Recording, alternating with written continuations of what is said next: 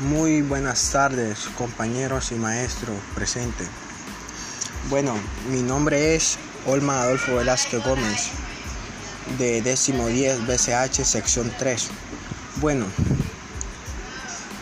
maestros y compañeros, yo les vengo a, explicar sobre James Prescott Hall. Bueno, James Prescott Hall nació en Salford, Inglaterra el 24 de diciembre de 1818. Estudioso del magnetismo y creador de la teoría de la energía.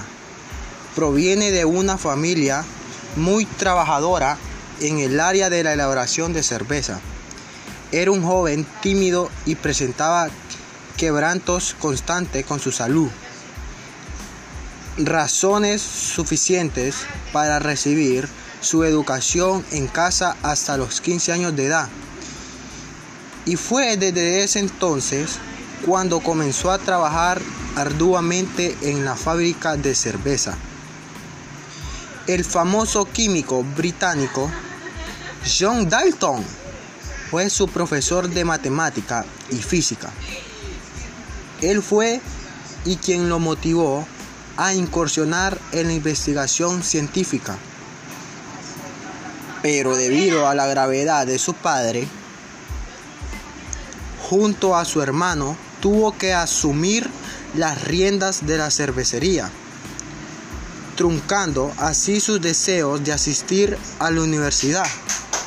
Pero en mente continuaba su propósito por dedicarse a la investigación. Así que desde un laboratorio que él mismo instaló en su casa, comenzó con sus experimentos inventó el motor eléctrico. Pudo demostrar que al fluir por un conductor una corriente eléctrica aumenta su temperatura y pudo encontrar relación entre el calor disipado y la corriente eléctrica que atraviesa una resistencia.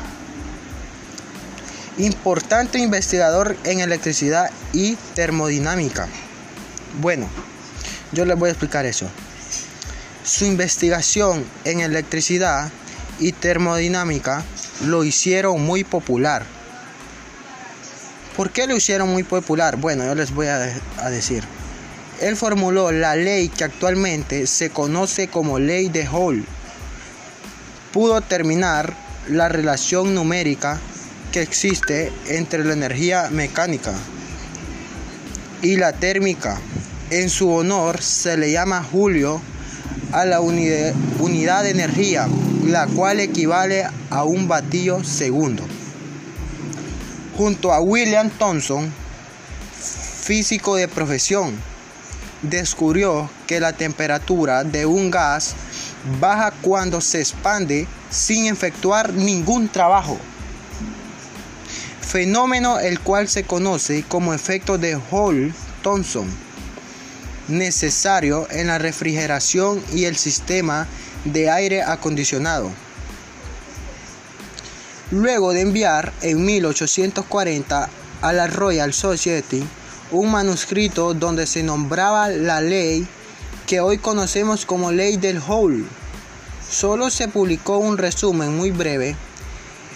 Esto no lo desalentó.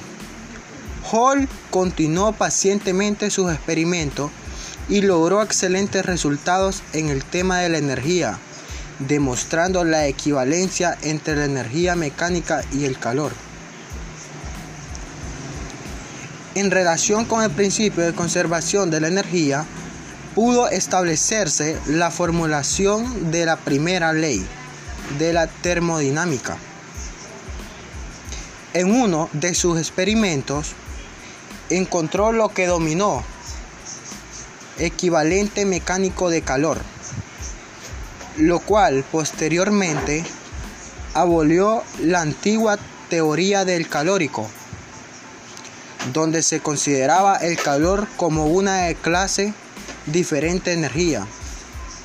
Estudió también el magnetismo y su relación con el trabajo mecánico, originando la teoría de la energía. Él trabajó junto a Lord Kelvin para descubrir la escala absoluta de la temperatura, encontró entre la corriente eléctrica que pasa por una resistencia y el calor disipado, una relación que actualmente se conoce como ley de Hall. Feliz tarde, este fue mi trabajo.